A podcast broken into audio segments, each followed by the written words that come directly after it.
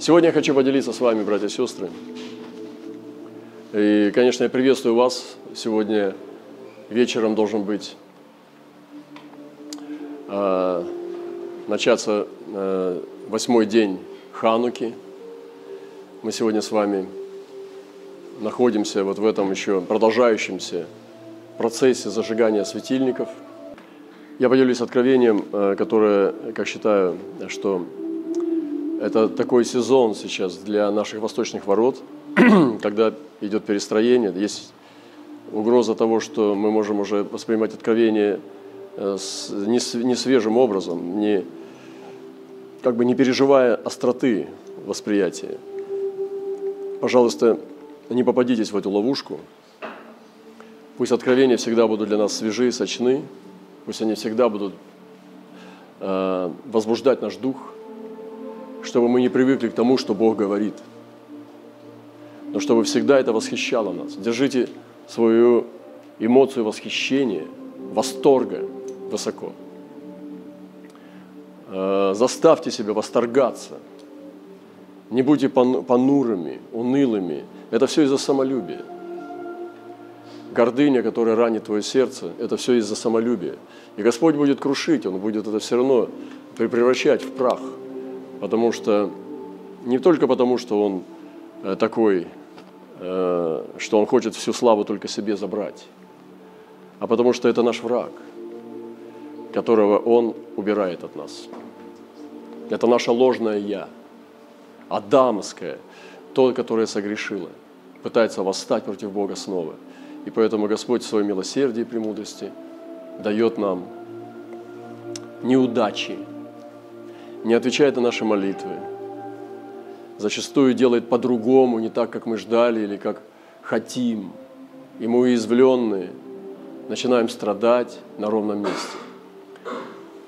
И очень важно в это время, ну, просто перестать заботиться об этом полностью предавшись потоку, это называется жизнь в духе. Когда ты не самоутверждаешь себя, используя христианство, а когда ты э, растворяешься в нем, исчезаешь. Это самый верный путь и самая высшая форма жизни. Это и есть настоящее хождение в духе, когда мы плывем в потоке. Это человек, которого унес поток, это не был просто поток, против которого можно плыть. Он уносит. И чем дальше ты плывешь, тем сильнее уносит. Несколько дней назад, может быть, дня три назад было откровение, что с восточного рода выходит сильный ветер, и ветер, этот ветер огненный. Я своими словами протранслирую просто само измерение. И внутри этого огня был образ человеческого сына – образ человеческий. Помните, в Даниила тоже был образ человеческий внутри огня. Когда Сидраха, Месаха, Авдинаги забросили в печь, вдруг появился человеческий образ, который вывел их, который сделал их безопасными. И из этих камней вокруг восточных ворот он делал угли. То есть это человеческий образ, из камней, которые были вокруг восточных ворот, он делал угли. И также были заменены сами ворота. Послушайте, это очень серьезно. Это не просто замена дверей, это замена э, дома, обновление всех материалов. И теперь ворота стали подобно колесам. Я так счастлив – что я нахожусь в это время, когда заменяются сами ворота, и они становятся подобно колесам. Хочу сказать, что это очень серьезно. Мы должны пережить вот именно полностью переход, изменение внутреннего человека. Потому что ворота, становясь, которые станут колесами, вы должны пережить очень могущественные перемены в своей жизни. Даже если будет вас трясти. Или же вы поймете, что новый язык начнется, старый язык исчезнет. Э, по-старому Бог перестанет говорить с вами и начнет говорить по-новому. но не бойтесь, будьте вместе. И в эти колеса могли пройти такие же колеса. Все было в движении. И чем сильнее крутились колеса, тем ярче становились угли. Неимоверная, невероятная картина. Закрученные колеса, которые распаляют угли. И огненный ветер поднимался то вверх, то снова опускался к восточным воротам. И внутри огня этот образ человеческий не покидал огонь, он был внутри. Это было около трех дней назад, вот, когда мы вернулись с конференции, чуть позже. Не на конференции, это было после. И сейчас я нахожусь в восточных воротах, вот, телом своим, но духом э, не покидал их никогда. И еще одно откровение зачитаю уже сегодня, продолжение этого откровения. Восточные ворота, которые стали колесами – в них, не могли, в них могли войти те, кто тоже был колесами. Мне это нравится. Я человек-колесо. Я обитаю внутри колеса. Вот что значит, когда было колесо в колесе. Вы сейчас должны понимать, что такое в Иезекииле написано «колесо в колесе». Потому что в колесо могут зайти только те, кто колеса, сами.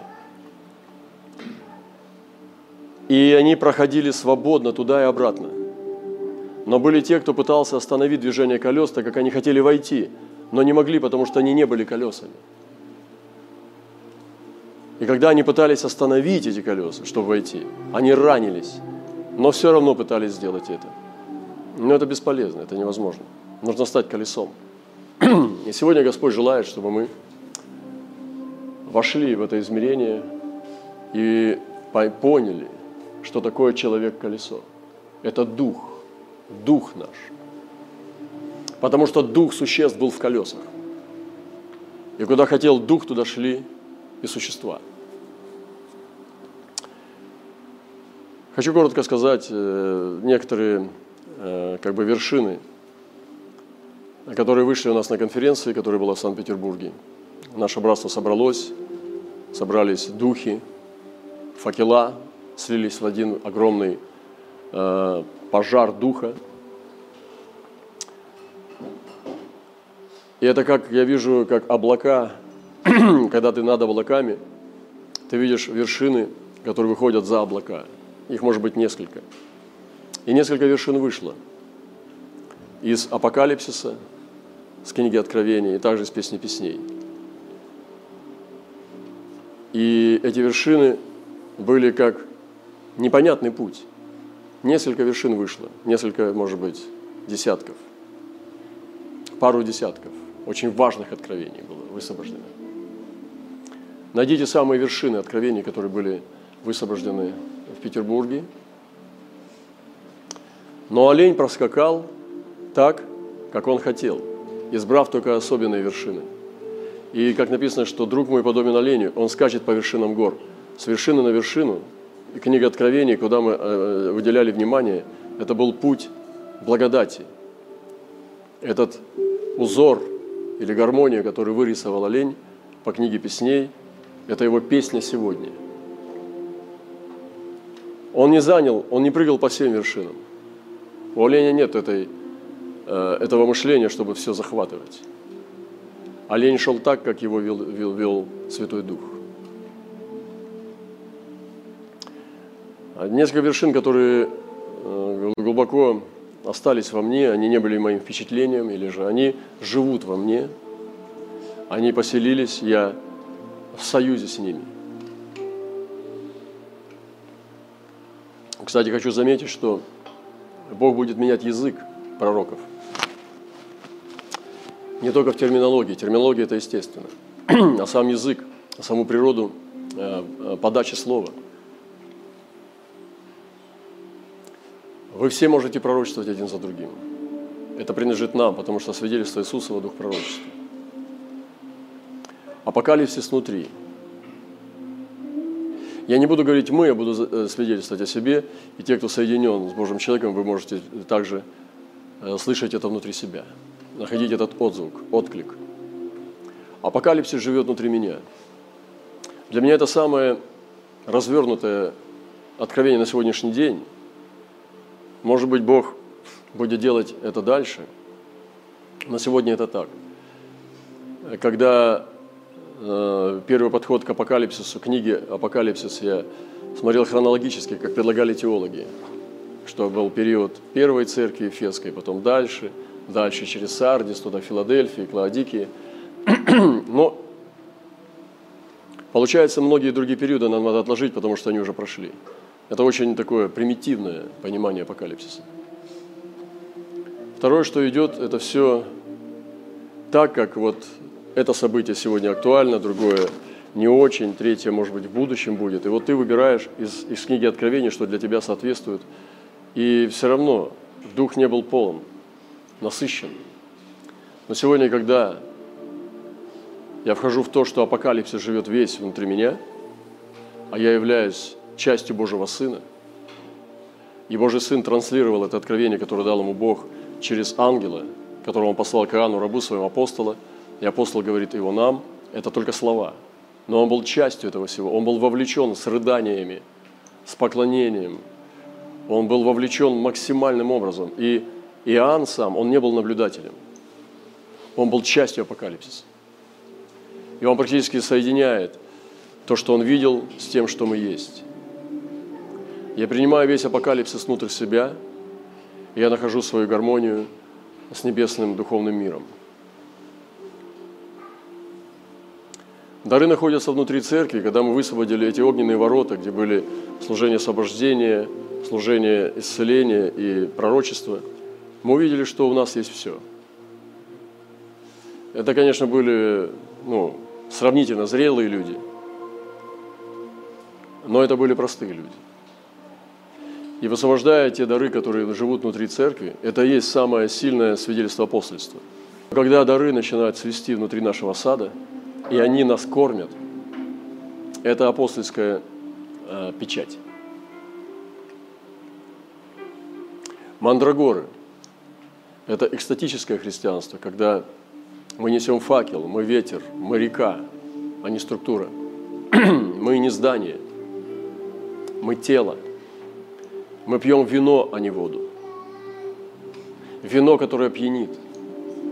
Вино, которое делает счастливыми. Вино, которое тянет нас танцевать. Веселиться и громко говорить.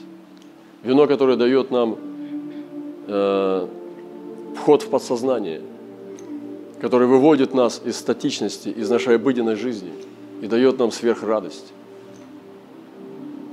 Напились сладкого вина – это мандрагоры. И они растут у порога нашего дома, нам нужно засадить эти мандрагоры. И, входя в дом пира, нужно обонять их запах, чтобы в доме пира все были опьяненные любовью.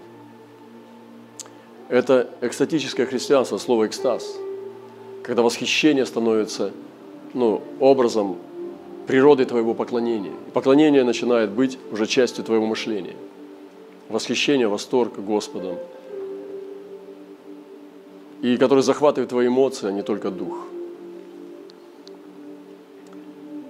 Песни песней в апокалипсисе, когда апокалипсис живет в тебе, ты нуждаешься в факеле, который осветит все правильным образом. И это песни песней. Заходите в апокалипсис с песни песней. Время назад мы говорили о том, что будет время, когда пророки будут высвобождать апокалипсис легко и свободно. И сейчас это приходит все легче, легче, легче. Пророки говорят из апокалипсиса. Еще тяжело, еще буксуют, еще застревают в чужих колеях. Но все проще начинает идти накатанно, и люди начинают двигаться, летать в апокалипсисе. Мне ни одно место из апокалипсиса не пугает меня – если я принял внутрь его весь. И песни песней дает наслаждение. Я зажигаю факел песни песней и вхожу в апокалипсис. В мистический, на первый взгляд, темный для человеческого восприятия апокалипсис с факелом песни песней. И видеть все, весь мир, все творение, не как нас научили ученые, э, атеисты, но через престол – даже физический мир надо видеть через престол. И это дает нам истинное представление Не только картина, когда я говорю о картине мира, я не говорю о эскатологии, там, я не говорю о антропологии, я не говорю не о науках. Я говорю о том, что о реальности. Потому что престол существует в этих трех мирах. Он везде правит. Иисус демонстрировал, как престол правит, когда он шел по воде, проходил сквозь стены. Когда Филипп был перенесен э, с одного города в другой. Это все правление престола, который не нарушает законы физики. Он их не нарушает. Он их возводит в степень славы. Законы физики имеют свои собственные ограничения, свое проклятие. Они приземленные, но Бог выводит выше, Он, он не нарушает ничего. Господь ничего не нарушает, это Его мир. И те, кто двигается в престольном откровении, у них гармонично все сочетывается. Есть враг, есть э, противник, который делает свою работу – но поднимается над этим всем, живущий на небесах, дитя было восхищено от него, туда, куда он не может подпрыгнуть, а летать он не умеет. Эти маленькие крылышки только делают вид полета. В основном это топот ног. Но дитя было восхищено в небеса, куда ему нет доступа, и мы обитаем там. да, мы умираем телами, мы иногда можем пережить страдания болезней, болей, скорбей, Э, какого-то замешательства, опьянения драконовыми э, ложью. Но мы выше этого. И сегодня Церковь Небесная, она парит, если она имеет престольное, престольное притяжение. Поэтому вот этот, э, эти вещи, которые сейчас вот я проговариваю, это все из серии того, как восточные ворота становятся колесами. Это небесная пища – Иисус вещал оттуда. Иисус был очень мистический. Когда ты слушаешь Иисуса, тебе нужно перейти в духовное, потому что ты не можешь понять Его слова. Тебе кажется, что Он специально кодировал в притче. Он этим не занимался. Это просто небесный язык. Он, он думал как небесный и говорил как небесный. Он ничего не придумал, чтобы кодировать. Мы с вами со своим материализмом настолько потеряли небесный цвет – и сегодня откровение было, когда Адам, потерявший рай, через это э, искупление тысячелетий возвращается вместе с Евой. Иисус сошел через дерево жизни, меч обращающийся не пускал туда, он умер на Голгофе, практически от этого меча, но вошел воскресшим. И невеста Ева, за которой он пошел в путь, Адам ушел не, не в грех за Евой, он пошел за ней, чтобы вернуть ее – Иисус возвращает Еву в Едемский сад, который не потеряли. И таким образом это предназначение, мы предназначены от вечности, получившие тела, входим в искупление и возвращаемся. Ева, очищенная от греха, которая не избирает грех, а которая отвергает его, а избирает небо, она возвращается в рай после своего возлюбленного Адама. И таким образом Господь получает снова послушного Адама, через тысячи лет в Едеме, который уже никогда не согрешит, который будет восстановлен, и это будет уже новый Адам, тот, который будет как Бог. Сегодня хотел поделиться э, очень важную такую тему для себя, и хочу вам передать тоже. Это культура почтения – в одном из переводов Римлян 12 главе 10 стихом написано «Будьте преданы друг другу».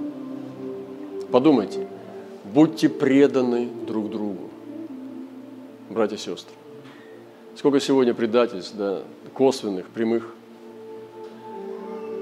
отречений.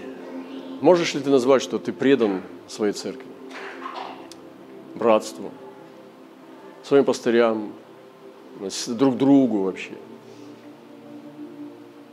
Будьте преданы друг другу в братской любви. Других почитайте выше, чем себя самих. Ну, в синодальном переводе почтительности друг друга предупреждайте. То есть других почитайте выше, чем себя самих. Или опережаете друг друга в почтительности. И я сегодня э, понимаю, что это то, что работает, с чем работает Господь, когда Он хочет высвободить эту культуру, в которой есть царственное сияние. И там обязательно должна быть культура почтения.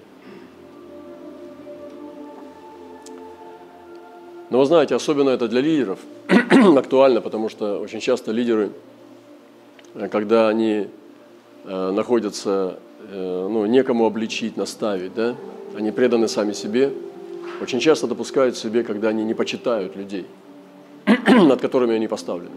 И это, конечно, далеко от Царства Божия. Из-за чего мы часто бываем непочтительны к человеку. Ну, нет уважения к нему, да.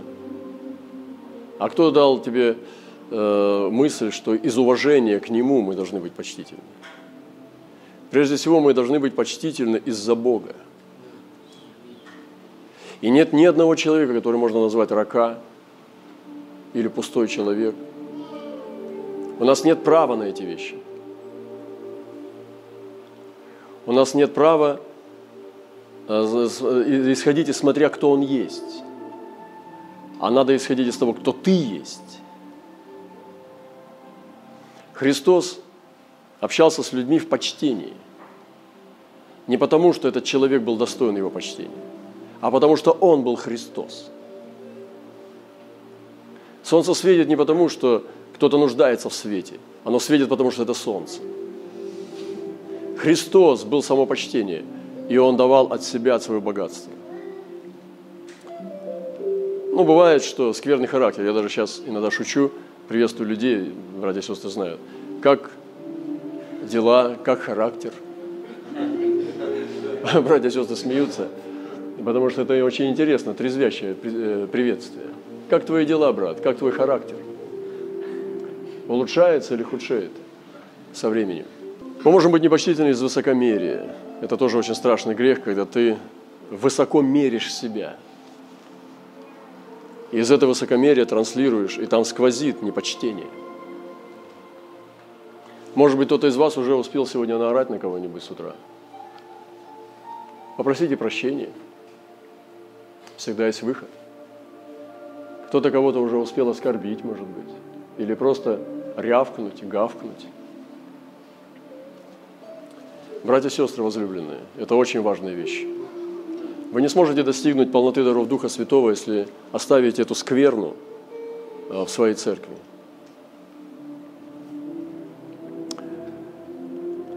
Бывает из презрения человеку. Он сделал какой-то проступок, и ты начинаешь его судить из, из презрения к этому проступку.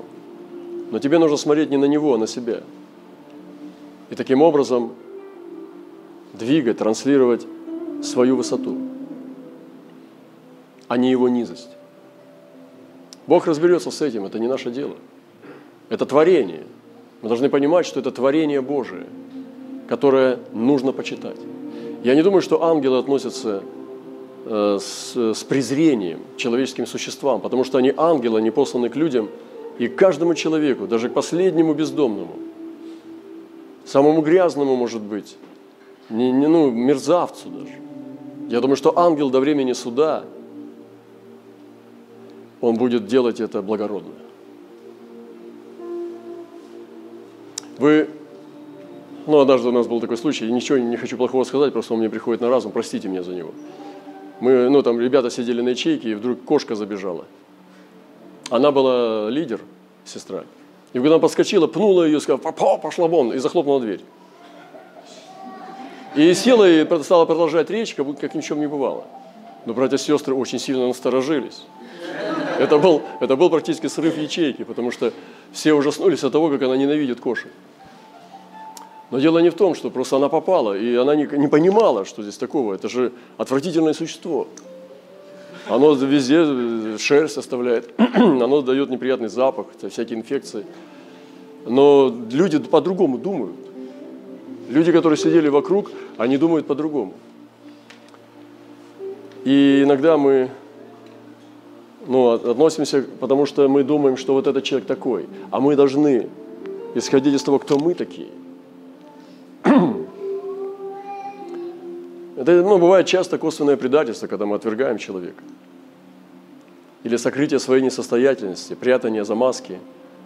И таким образом человек теряет почтительность и одевает на себя маску начальника и так далее.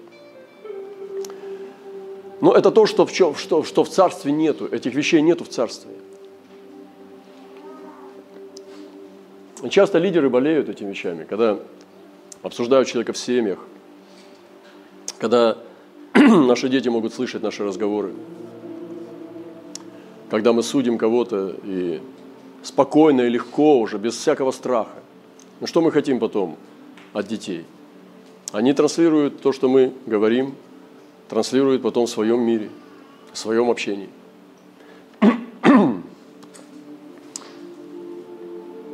Иногда лидер оправдывает ошибки через обвинение других. Он чувствует безнаказанность, когда некому исправить, обличить, направить. И поэтому великая благодать заключается в том, что когда у нас есть кураторы, отцы, когда ты имеешь над собой старшего, когда ты имеешь пастыря, это очень большая благодать, когда над тобой есть человек, который может тебя исправлять.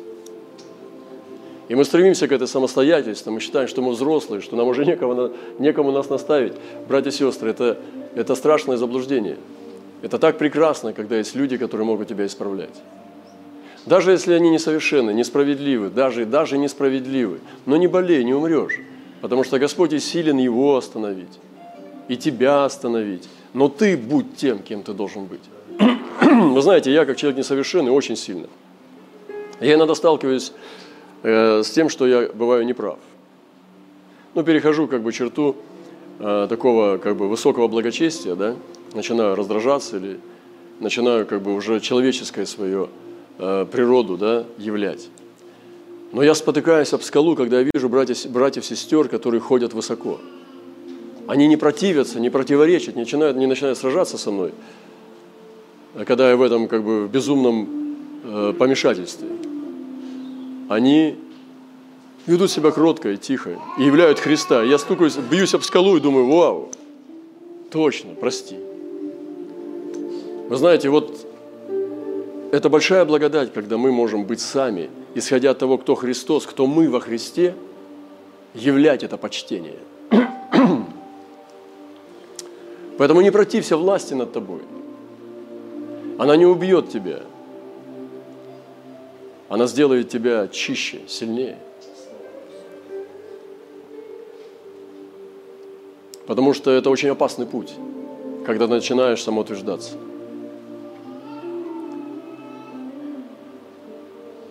И позиция, которая, ну, мне кажется, очень прекрасная, это когда я понимаю, что я могу быть неправ. И я часто неправ. Вы знаете, это свобода. Когда я не только понимаю, а я понимаю, что я неправ. Часто бывает. Но когда я не стыжусь этого, что я неправ. И также, что человек может, имеет право думать по-другому, но он остается моим ближним. Он может думать по-другому, понимать по-другому. Дайте ему это право. Но он остается моим ближним. То есть, если он думает по-другому, он не становится моим врагом. Он не становится моим, ну как, соперником. Он остается моим ближним. Вот здесь вот, вот это отличает царство от секты. И в культуре царства Э, есть почитание, как вот мы почитаете друг друга высшим себя. В почтительности друг друга предупреждайте. Почитание, уважение. Когда есть уважение к человеку, э, ты действительно его уважаешь, то приходит почитание. Когда ты возводишь ближнего выше себя, это вообще серьезно, это такая задача невероятная, э, возвести человека выше себя. Вот представьте себе, если мы сейчас все так умели делать, Вау! Это был бы уже рай здесь. Все мы потом повернемся, будем приветствовать друг друга, и всякого, кого ты будешь приветствовать, почти выше себя, как того, который стоит выше. Смиренно-мудрее – это культура царства, когда ты смиряешь себя, кротость характера. Особенно важно то, что происходит за спиной. Бывает, что мы за спиной говорим Но это похоже на сплетни. Вот. Но если бы мы были защитниками друг друга, если бы мы защищали, а не осуждали, какая была бы красота.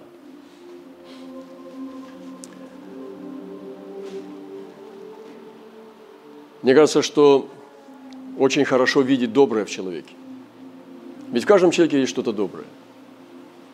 Этот бездомный, который лежит, от него идет плохой запах, он тебе сует какой-то кусочек хлеба своего, делится с тобой.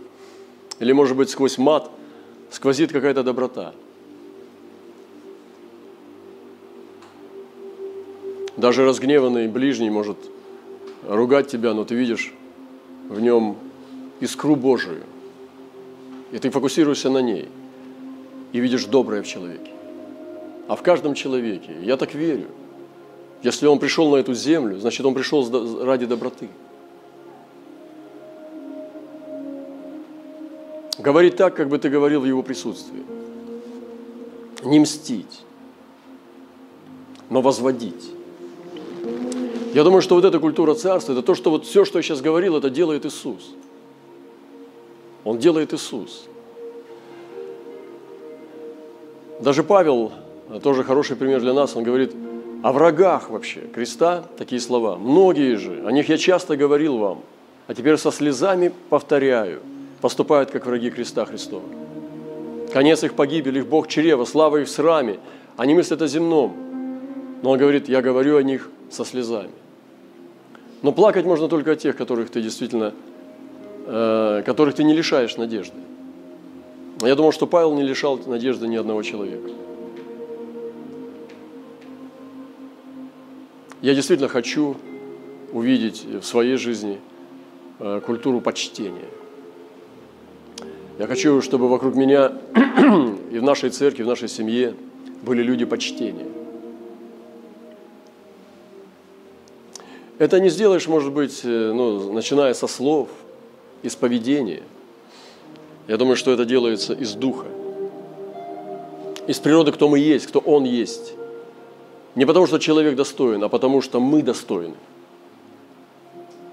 Поэтому здесь говорится возлюби ближнего как самого себя. Если я считаю себя достойным, если я себя люблю, я буду делать так, потому что именно я такой, а не потому, что человек такой. У нас есть хорошее боевое искусство духа, вы, наверное, может быть, кто-то позабыл, я хочу вспомнить вам. Обратите в молитву то, о ком ты говорил. И это нас потребует, ой, потом о нем молиться. Лучше промолчу. Вот все, о ком ты говорил, понимаешь, что в конце ты о нем помолишься. Я вам гарантирую, разговор изменится. Я смотрю на Бога, как у него была культура почтения, как он говорил с Авраамом как он говорил об Аврааме, когда Авраам не слышал. Да, Авраам, я его знаю. Знаете, иногда, говорит, да, я Романа знаю. Ты ничего не знаешь. Сегодня мы были, показывали ну, про Хануку Хеврон, я рассказывал, как мы стояли у гроба Исаака, возлагали. Я иногда сам дивлюсь, где я только не стоял. И Бог говорил об Аврааме, за спиной Авраама, как о своем друге. С такой любовью что он мой пророк, он мой друг. Поэтому Бог так и относился к Аврааму. Кто проклянет тебя, того я прокляну. А кто благословит тебя, того я благословлю. Вот это почитайте друг друга. Будьте преданы друг другу. Преданы. Что мы говорим за спиной? Бог говорил о Моисее, что он тот, с кем он говорит лицом к лицу. С пророками я говорю так и так, во сне, в видениях, а с ним лицом к лицу. Не трогайте Моисея. Бог говорил так о своих приближенных, о своих рабах. И он говорит одному, я слышал и молчал, как ты все это делаешь. И ты думал, я такой же, как ты? Даже с сатаной Бог говорит об Иове, Таким образом, что у сатаны нет шанса перетянуть Бога на свою сторону. Даже с сатаной, когда Бог разговаривает, вы видите, как он разговаривает. Это почтение все равно. Потому что это тоже бывший его ангел, бывшее его творение. Он его не, не возненавидел. Он приговорил его. Но никто не знает, что в сердце Отца было по отношению даже к Люциферу. Я не думаю, что Бог с радостью проклинает сатану. Как мы иногда делаем, потому что и нас предупреждает Писание, не делайте этого. Потому что вы не понимаете, что вы делаете, когда злословите высшие силы. Иисус с блудницей. Это была, ну, действительно, иудейская культура, где эта женщина была нечистая, ну, максимально, да? Она прикасалась к нему, омывала ноги, отирала волосами, слезами своими омывала. И он сказал, иди, женщина, вера твоя спасла тебя, иди и впредь не греши. С учениками, как разговаривал Иисус, даже с Иудой. Он делаешь, делай скорее. С рогами в Гефсимании, как он приложил это ухо рабу. Как он говорит с ангелами церквей в Откровении во 2-3 главе. Мы смотрим, как ангелы, культура почтения у ангелов. Как Михаил говорил сатаной, да запрети тебе Господь, сатана, да запрети тебе Господь. И апостол предупреждает нас, не засловьте. Посмотрите на ангела, как Михаил разговаривает с сатаной.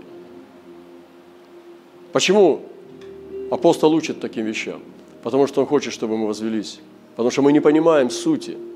А представьте себе, что если допустить мысль, что Бог скорбел, когда не извергал Люцифера, значит, ему жалко свое дитя, а мы его злословим. Но мы заходим уже вообще за пределы обычного христианства. Это такая высокая, глубокая мистика. Но Михаил не злословил, потому что это был его собрат – Люцифер сияющий, Херувим и Михаил Архангел, он увидел падение Люцифера и просто сказал ему, да запретит тебе Господь. Вы понимаете? Этому бывшему отступнику. Ангелы говорили с судьями, каким образом, когда являлись во времена судей, когда Израиль согрешал, как они говорят с Вавилоном, пал Вавилон – и это высокая культура почтения, даже к врагам. Вы знаете, ну, были такие полководцы, как Наполеон, они уважали своих врагов. И почитали их, если особенно враг был сильный. Это высокий дух. Апостолы, мы можем посмотреть, например, апостолов. Даже Иоанн говорил о лжебратьях, как Петр говорил о неверных, как Павел его учение о культуре царства – сплетнях, разделениях, ложных вдовах, как он это все говорит с уважением, с почтением, они не теряют вообще своего облика. Вы видите, иногда ты видишь благородного человека, а он там где-то в кулалах матерится. Думаешь, Господи, я думал, ты министр там какой-то там, или ну, почтенный какой-то поэт, а ты, оказывается, просто грязный кухонный э, сплетник. Вы видели, когда вы теряете просто вот, он теряет авторитет в ваших глазах, когда вы видите, как он срывается на сплетни. И ты понимаешь, что вроде бы как он, ты думал о нем высоко, а теперь ты разочарован, потому что он простой лицемер. И когда мы не спадаем с этой культуры возвышенности и почтения, мы теряем славу. Мы теряем эту сияющую славу. Потом поднимем эту культуру почтения в наших домах, в наших семьях, в наших церквах, в нашем братстве, в теле Христа – но это не поведение обратно же. Если вы будете иметь тот же самый дух, вы не поменяете его, через вас все равно будет сквозить. Вы будете срываться. Просто до времени, когда это откровение распылится, вы вернетесь к прежнему положению, как эти колеса, которые не могли войти в колеса. Я думаю, что то, что я сегодня транслирую, это делает наши колеса гладкими, делает наши колеса способными двигаться. Не греметь, а двигаться с тихим ходом не поведение, а дух. Вы знаете, есть даже почитание дарами. И Писание учит нас, что даже враг, если голоден, можно подарить ему подарок. Это такой высший пилотаж, и причем еду дать, накормить его. И когда, ну, если бы действительно я делал бы это, я еще не достиг того, чтобы делать это с любовью, может быть, я не знаю. Но э, я делал бы для себя это. Я бы себя проверял. Это как будто ты имеешь свидание с самим собой первый раз на той территории, когда ты, на которой никогда не был. Как вам кормить врага? Я слышал эти истории про высокое благородство. И, конечно, это то, что мы можем делать, и у нас есть возможность. Может быть, у вас есть серьезные враги? Давайте, ребят, подумайте, как покормить их. Найдите их, покормите. Сводите их в кафе, просто молча посидите, закажите им что-нибудь вкусненькое.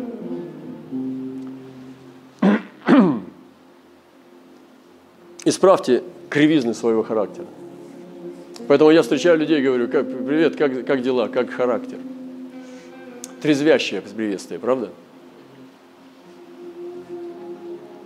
Не про, но не просто не говорить плохо, но верить, доверять человеку благодати Бога. Вот что это значит. Ты доверяешь его Богу, и ты веришь, что Бог его возведет.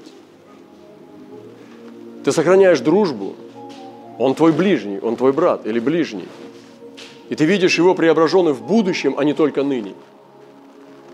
Ты видишь это доброе, ты видишь в этом человеке будущее его. Для будущего ты почитаешь его. Это как маленький ребенок. Я вспоминаю тоже, я тоже отец, и я знаю сейчас маленькие дети. И ты начинаешь уже с детства почитать его, потому что ты понимаешь, что он будущий человек. Он будет взрослым, у него будет своя судьба. И он уже сейчас достоин уважения из-за будущего. Это как Мария воспитывала Иисуса с, с Иосифом, э, отцом по плоти Христа. Я представляю, как они берегли это почитание и уважение, зная пророчество о нем.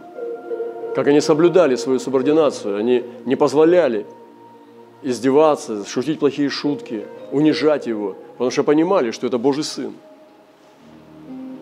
И это такая слава родителей, и слава пастырей, и слава лидеров, когда ты почитаешь те, кто, может быть, младше или позже тебя пришел, или он ниже по рангу, или, может быть, он еще не проявляет той духовности. И ты прочитаешь его ради будущего. А я смотрю на этих детей, деток, я думаю, что это за личность, кем она будет. Может быть, Сейчас я пока вот вложу в них немножко, больше поцелуев, чем положено. Может быть, они потом меня на руках будут носить.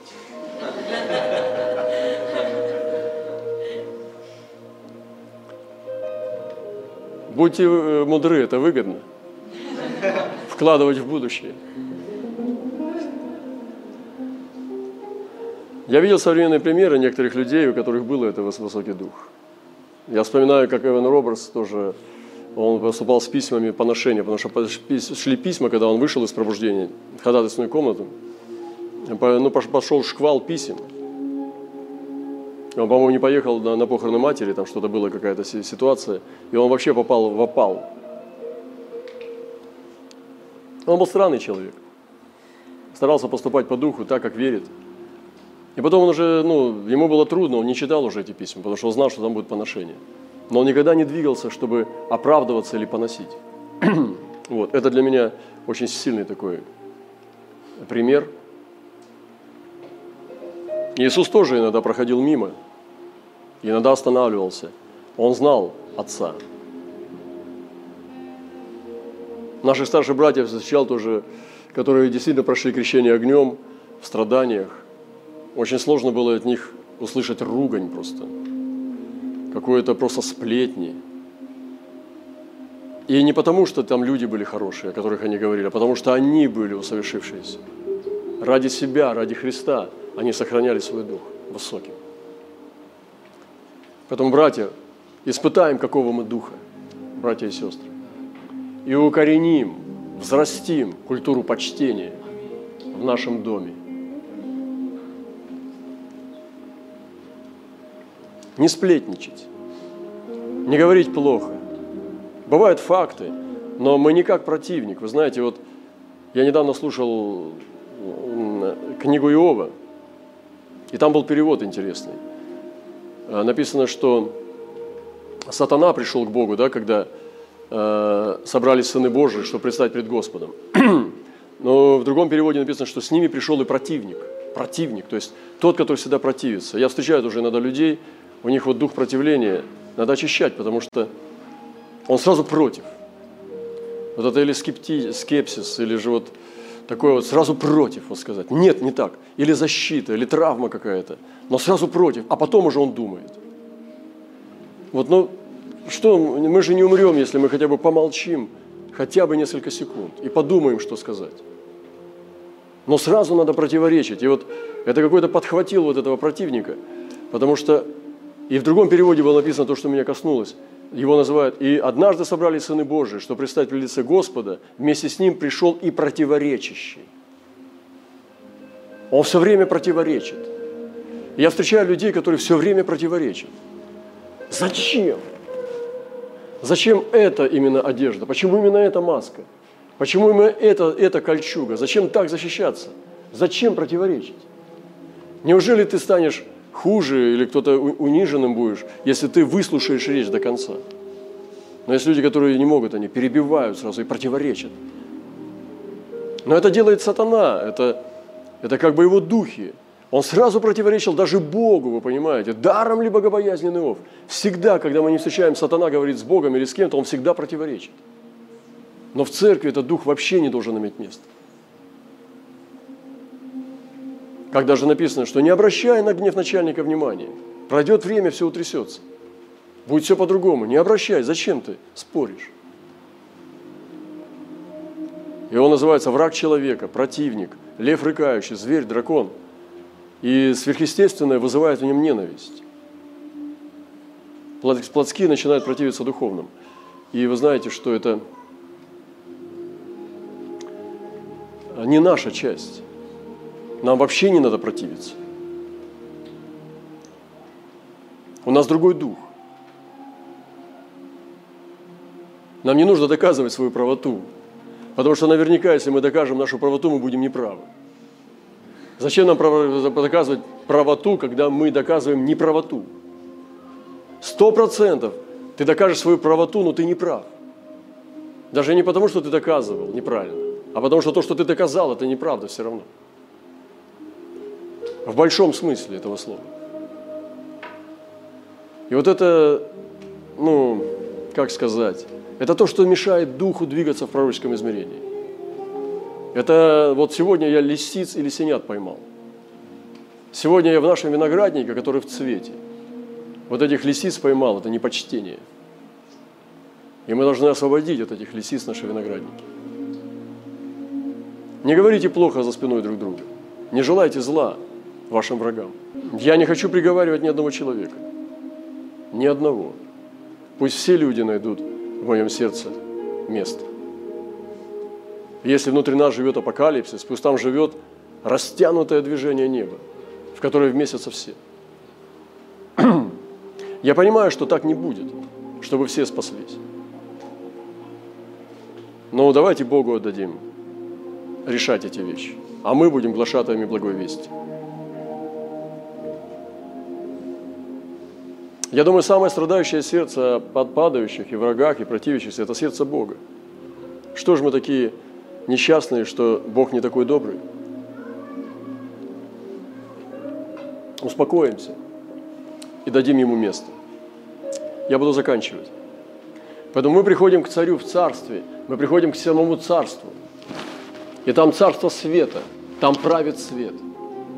Повсюду поклонение музыка, блаженство и сияние – кто-то сказал, что ну, находиться в, в таком Божьем восхищении, выступлении, иногда даже долго, ну, опасно, потому что ты потом выходишь и как бы неадекватный, да? Но, но мне приходилось переживать однажды, да, это радость, это невероятное сияние, восхищение, восторга, но это радость, даже радость, наверное, все-таки это не то слово, это блаженство. А блаженство это не всегда даже определенного типа эмоций. Да? Блаженство может у кого-то прорываться рыданиями, там, изливается вода, э, может быть, очищающая. Да? У кого-то может быть смех, у кого-то молчание. Но блаженствовать по-разному. Мы разные темпераменты имеем, характеры, природу. Но это экстаз невесты да? в, в песне песней. И нам нужно сегодня подружиться с этой радостью – с этим блаженством подружиться. Подумайте, что Войдите в дружбу с блаженством. Зачем вам дружить с горем? Зачем, вам подружили, зачем вы подружились с печалью? Зачем вам дружба с грустью? Подружитесь с блаженством. Просто протяните ему руку. И вот эта радость, это блаженство выходит из, благо, из, из благодарного сердца.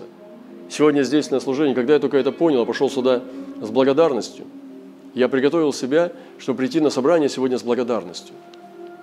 Это был интересный подарок Богу, ну нам всем. Я пришел сюда с благодарностью, я пободрился, получил утром слово, что я должен ну, найти корни блаженства, корни радости. И я нашел один из корней, это благодарное сердце, благодарность. Я посмотрел, я пришел сегодня сюда, э, встал на прославление и стал наблюдать, за что я благодарен. Да вообще, у меня список зашкалило.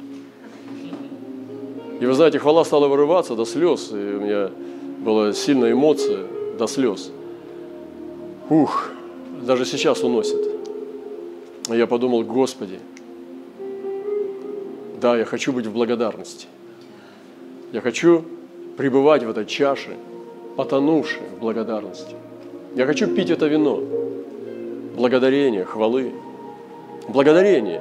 И это блаженство, и радость, и наслаждение выходит из благодарного сердца. Из понимания благости Божией к нам. Я стал смотреть, наблюдать людей, что здесь происходит. И я думаю, Господи, и это же тебе благодарение. Просто нам нужно открыть глаза. Посмотрите даже сейчас, где вы сидите. Может быть, все-таки та чаша, в которой вы сейчас находитесь, это не такое уж и проклятие. Может быть, вы просто в процессе находитесь. А может быть, вообще нам, вам, некоторым из нас и роптать-то не на что. Вы поцелованы.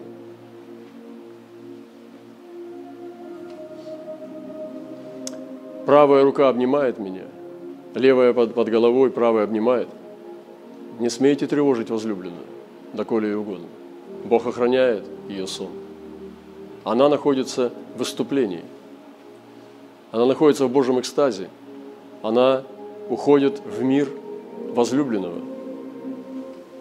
Это танец, экстатический танец в небесах. Она не просто спит от усталости. Она ушла в путешествие. И вот в этом путешествии мы проводим с вами нашу жизнь. Давайте войдем в эти двери и будем обитать в этом царстве. Вау! Я бы вещал до бесконечности. Мне так нравится это измерение. Я чувствую эти мурашки, эти волны, которые проходят по мне. Невероятно. И я сейчас пойду и не буду из этого выходить, я буду в этом двигаться. Это сверхъестественное. Сверхъестественное хождение в небесном разуме. И я сегодня повторюсь перед нашей молитвой, что почтение – Почтение даже не ради того, кого ты почитаешь, а из-за тебя самого. Мы – царственное священство. Самый благородный дух, самая высокая культура должна быть в царстве, в церкви Божьей. Будьте преданы друг другу в братской любви, и других почитайте выше, чем себя самих. Перестанем бороться за самоутверждение, потому что мы будем все время ходить обиженные и грустные – кто-то нас уязвляет постоянно. Зачем им эти несчастья? Это ну, глупость юноши. Она к нему привязалась. Надо очиститься от нее. Ходите лучше в радости и в благодарном сердце за все, что Господь подарил вам.